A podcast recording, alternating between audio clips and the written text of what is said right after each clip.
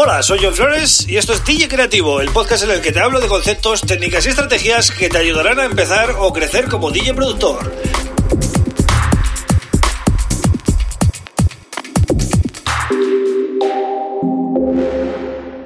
Hola, bienvenido, bienvenida a DJ Creativo. Mi nombre es John Flores y este es el episodio número 84 del podcast. Hoy voy a hablar de eso que nadie ve, ¿no? Pero que todos sabemos, sobre todo los que nos dedicamos a esto, y estoy hablando de el trabajo, ¿no? Que hay entre semana en, en o el trabajo que debería hacer, ¿no? no sé si todos lo hacen, pero el trabajo que tiene que hacer un buen DJ, ¿vale?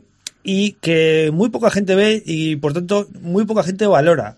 ¿Vale? A mí esto me ha pasado, ¿no? De hablar con gente que piensa que realmente los DJs vamos a la discoteca, pinchamos, vamos para casa y ahí acaba nuestra jornada laboral. Y es solo una punta del iceberg, ¿no? Que se ve, pero hay muchas más cosas entre semana que hay que hacer. Por ejemplo, tenemos que buscar música, ¿vale? En, en un montón de páginas y eso son horas son horas que la gente normal invierte en ir al gimnasio o en ir a hacer cualquier otra actividad y nosotros estamos ahí buscando, repasando y seleccionando, descargando temas y además comprando música ¿vale? De nuestro bolsillo para poder luego pincharla en nuestros sets, ¿vale? Esto es la parte más evidente, pero hay que mencionarlo, ¿no? Y, quiero darle ese valor. Y luego está el tema de la preparación de, la música, porque ya seas un DJ de, bueno, de CDJ con Pioneer o seas un DJ que usa software, ¿vale? Como Tractor, Record Box, etcétera, al final tienes que meter la música en el programa tienes que preanalizar todos los temas, que depende cuántos sean, pues también es tiempo. ¿vale? Hay que estar ahí. Luego hay que eh, fijar los grids, ¿vale? Los grids de los tracks. Esto no todo el mundo lo hace, pero a ver, es aconsejable, ¿vale? Para que luego a la hora de pinchar pues vaya todo más rodado. Sobre todo si usas software de DJ, claro. El siguiente paso sería fijar los puntos QE o Q, ¿vale? Para poder llamarlos luego durante la sesión o, bueno, navegar por el track de una manera mucho más cómoda personalizar, digamos, las etiquetas o los tags para tenerlos más a nuestro gusto, ¿no? O sea, que no tengas el track tal cual lo has descargado, sino que, bueno, tengas notas tuyas, eh, colores, eh, estrellitas, cosas que al final lleva tiempo. Cada etiqueta, cada personalización que haces es tiempo que, que estás eh, empleando, ¿no? En tomar esas decisiones para luego tener todo eso bien ordenado y llegar al club y disfrutar. Por eso la gente cree que solo es disfrutar, pero para poder disfrutar hay que hacer todo este trabajo previo, ¿no? También, al igual que hacemos en la producción, pues eh, como DJs también tenemos que hacer un mantenimiento e ir quitando los temas que vemos que no funcionan o que no suenan tan bien y hacer un poquito de limpieza, ¿vale? Con la música. Después eh, vendría el tema de hacer los playlists, ¿vale? Las listas de reproducción eh, son muy importantes y hay que pensar también mucho qué temas metes en cada una y qué, qué, qué sentido le quieres dar a cada, a cada una de ellas, ¿no? Y para qué fin. Y eso también es tiempo, lógicamente.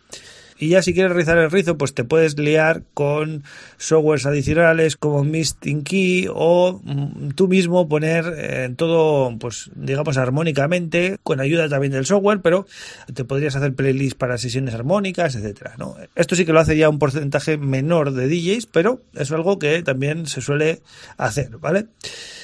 Y cuando ya tienes todo, pues toca actualizar los pendrives, toca o las memorias USB, ¿vale? Y en el caso de que trabajes con software de DJ, pues también debes actualizar eh, tu software y tener todo siempre a punto, ¿vale? Porque el ordenador tiene que ir perfecto. Pero además, pues eh, tienes que mm, dedicar mucho tiempo a las redes sociales, al marketing, em, prácticamente estar ahí cada, cada día y Lógicamente también practicar mucho en casa, ¿vale? Tanto si eres eh, un DJ principiante como si ya tienes algo de experiencia, siempre viene bien hacer, eh, sobre todo si solo eres DJ, pues siempre viene bien practicar un poco, ¿vale? Y grabar sesiones para poder colgarlas en, en las redes sociales, ¿no? Y que te conozcan, lógicamente. Esto si eres DJ, no estoy hablando, para, aquí no estoy hablando de producción, pero está claro que si eres DJ necesitas también venderte como DJ. Entonces, pues hay eh, redes sociales como eh, SoundCloud o Mixcloud o bueno, iba a decir YouTube, pero YouTube te corta más las alas en ese sentido. Entonces, eh, digamos que hay redes sociales que son ideales para sesiones y te tienes que preocupar también de, que tu música esté ahí para poder compartirla, ¿no? Y además de todo esto, pues si aparte encima, pues cuidas un poco tu marca, haces un poco de branding y tienes tu logo, tus fotos, tu imagen, tu página web, etcétera, etcétera, pues al final es un compendio de cosas que hace que mm, todo funcione, ¿no? Y además, pues te tendrás que preocupar de hacer llamadas, de contactar, de estar siempre muy activo para que no te falten los bolos, que es donde eh, al final vas a, vas a ganar dinero, ¿no? Pero además, por si todo esto fuera poco, pues eh, ya viene la parte de la producción, que aquí es donde eh, al final acabamos llegando sí o sí, ¿vale? Siempre hay que formarse, ver cursos, aprender técnicas, aprender a usar programas, apps, estar al día de la, de la tecnología que va saliendo, tanto como DJ como para, bueno, para tu pequeño home studio. Es decir, es un montón de cosas, ¿vale? Pero ahí está lo bonito, ¿no? Que no nos aburrimos. Tenemos siempre cosas para descubrir, para aprender, y esa es la mentalidad que tienes que tener. Siempre mente abierta y absorbiendo como una esponja todo lo que puedas, ¿vale? Entonces, eh, bueno, he hecho un poco un repaso de lo que podría ser una semana normal de un DJ, ¿no? Ya veis que son muchas horas. Si encima eh, estás estudiando o estás trabajando eh, aparte de esto, pues lógicamente es un curro, ¿no? De hecho, este podcast pues es un poco para eso, ¿no? Para darle valor a todo ese trabajo que hacemos que nadie ve, pero que es vital, ¿no? Si no, sin esto no podríamos funcionar. Así que bueno, espero que os haya gustado el episodio de hoy. Ya sabéis que me encontráis en johnflores.pro y que tenéis este podcast ya subido en, bueno, en varias plataformas, en Apple Podcast, en YouTube, en Google Podcast, en Spotify y en Evox, ¿vale?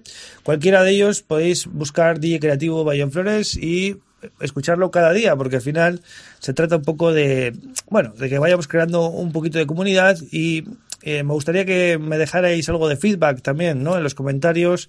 Eh, pues mira, YouTube es un buen sitio para que me dejéis eh, comentarios, pero si no, pues me podéis contactar en el formulario de contacto de johnfresh.pro con cualquier duda que tengáis y bueno, intentaré responderla aquí en, en el podcast, ¿vale? Así que nada más, mañana vuelvo con otro tema súper interesante como siempre. Un abrazo.